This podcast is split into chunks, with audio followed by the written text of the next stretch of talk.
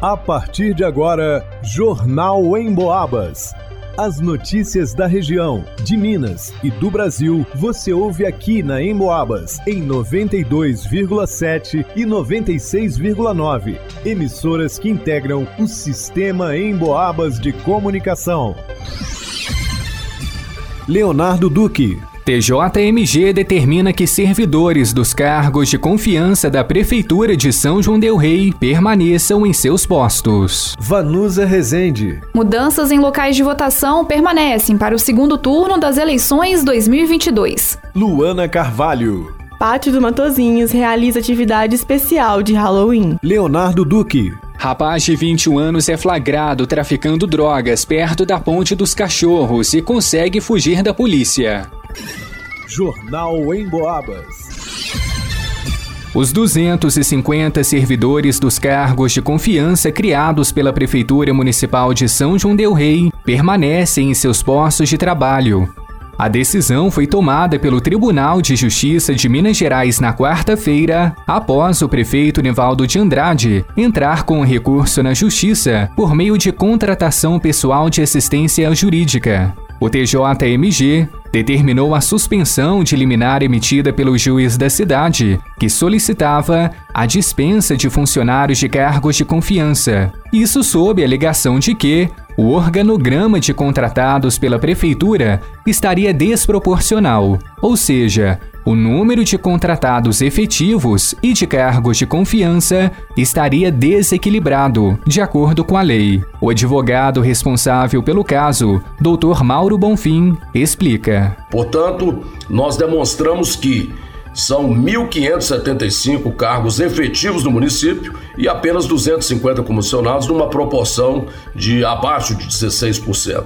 E além disso, é, cerca de 414 funcionários já foram nomeados no último concurso público como efetivos de 2021 até aqui. É, o município de São João Del Rei continua com seus cargos comissionados, mantendo o princípio da continuidade administrativas nas funções que afetam ao trânsito, à saúde, à área é, tributária e área operacional, área financeira é, de organização de todas as estruturas da administração pública. Esclareceu ainda que a decisão deve ser respeitada até que o órgão colegiado do Tribunal de Justiça reveja a situação. O desembargador relator do Tribunal de Justiça também, no final da tarde dessa quarta-feira, atendendo ao nosso agravo, determinou a suspensão da decisão do juiz da segunda vara de São João del Rei, que proibia ao prefeito Nivaldo José de Andrade que enviasse projetos de lei disciplinando a estrutura do organograma da Prefeitura de São João. Nova decisão colegiada deve ser tomada apenas no próximo ano, em 2023. Para o Jornal em Boabas, Leonardo Duque. O cartório eleitoral de São João Del Rei orienta os eleitores que votarão na cidade para que verifiquem os seus locais de votação para o segundo turno das eleições gerais do próximo dia 30 de outubro. As alterações que foram realizadas no primeiro turno continuam. Eleitores inscritos para votar na Escola Estadual João dos Santos, nas eleições 2022, votarão no Conservatório Estadual Padre José Maria Xavier. Eleitores inscritos para votar na creche SAS, nas eleições 2022, votarão no Centro Educacional Frei Seráfico. Eleitores inscritos para votar no CENEP, antiga Escola de Comércio Tiradentes, votarão na Escola Estadual Maria Tereza. Eleitores inscritos para votar no povoado do Cedro passarão a votar na Escola Municipal do Povoado do Arcângelo.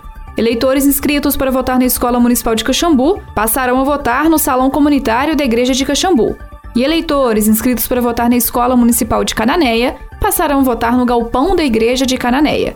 No próximo domingo, os brasileiros retornam às urnas para escolher o presidente da República e, em alguns estados, não é o caso de Minas Gerais, também o governador.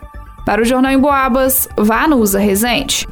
Os monstros vão invadir o Halloween do Pátio Matozinhos. No dia 29 de outubro, sábado, das 17 às 20 horas, os monstros vão invadir o pátio e a missão é recolher o máximo de doces possível. Para participar é muito simples. Basta fantasiar o seu pequeno, levá-lo ao pátio Matozinhos, pegar o kit com a equipe de Kids e partir para recolher seus doces ressaltando que é obrigatório o uso de fantasia. O pátio se localiza na Avenida Josué de Queiroz, 332, no bairro de Matozinhos, em São João del Rei. Para o Jornal em Boabas, Luana Carvalho. Um jovem de 21 anos identificado como PS foi flagrado traficando drogas no início da noite de ontem, próximo à Ponte dos Cachorros, no Fábricas. Ele conseguiu fugir da polícia e não foi preso até o momento. Os militares chegaram até o rapaz por meio de denúncias anônimas. Segundo relatos, PS, amplamente conhecido no meio policial por cometimento de crimes relacionados à saúde pública, estaria comercializando entorpecentes em sua casa. Para averiguar a denúncia, os militares se posicionaram nas proximidades da residência do então suspeito e monitoraram o local. Em pouco mais de 40 minutos de checagem, viram três pessoas irem até a casa do jovem. Todos entregavam algo a PS, que se deslocava para dentro da residência e, na sequência, voltava com algo em mãos e entregava. Tudo ocorria de forma bastante rápida. Uma dessas pessoas foi abordada pelos militares e foi identificado como VC, 36 anos, ele foi submetido à busca pessoal, sendo localizado em meio às suas roupas uma pedra de substância análoga a crack. Indagado sobre a origem da droga, de forma espontânea, disse que havia acabado de comprá-la em uma casa ali próxima pelo valor de 10 reais. Diante da confirmação do tráfico, as equipes deslocaram rapidamente a casa de PS com o intuito de realizar a sua prisão em flagrante. Entretanto, assim que o rapaz avistou os policiais, fugiu com uma sacola plástica nas mãos, correndo para o fundo de um imóvel. Pulou o muro e acessou um rio que fica nos fundos do lote. Ele não foi mais localizado. Logo em seguida, foi feita uma vistoria na casa do autor, sendo localizado sobre a pia da cozinha uma pedra bruta de substância análoga a crack e duas buchas de substância semelhante a maconha. No chão da sala tinha ainda mais três pedras menores da mesma substância.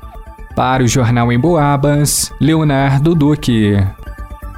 Segundo pesquisa da Cantar Ibope Mídia, 83% da população do Brasil ouve rádio, da maneira tradicional ou pela internet. Aliás, de 2019 para cá, o consumo de rádio pela internet cresceu 186%. Ou seja, para os especialistas da pesquisa, o rádio cada vez mais faz parte do dia a dia das pessoas, seja de forma tradicional ou em sua versão digital. Falando em digital, você pode ouvir o Jornal em Boabas e mais um monte de programas a hora que quiser. É só acessar a área de podcasts do emboabas.com. Aliás, você já baixou o aplicativo da Emboabas? Já curtiu nossas redes sociais? Vai lá!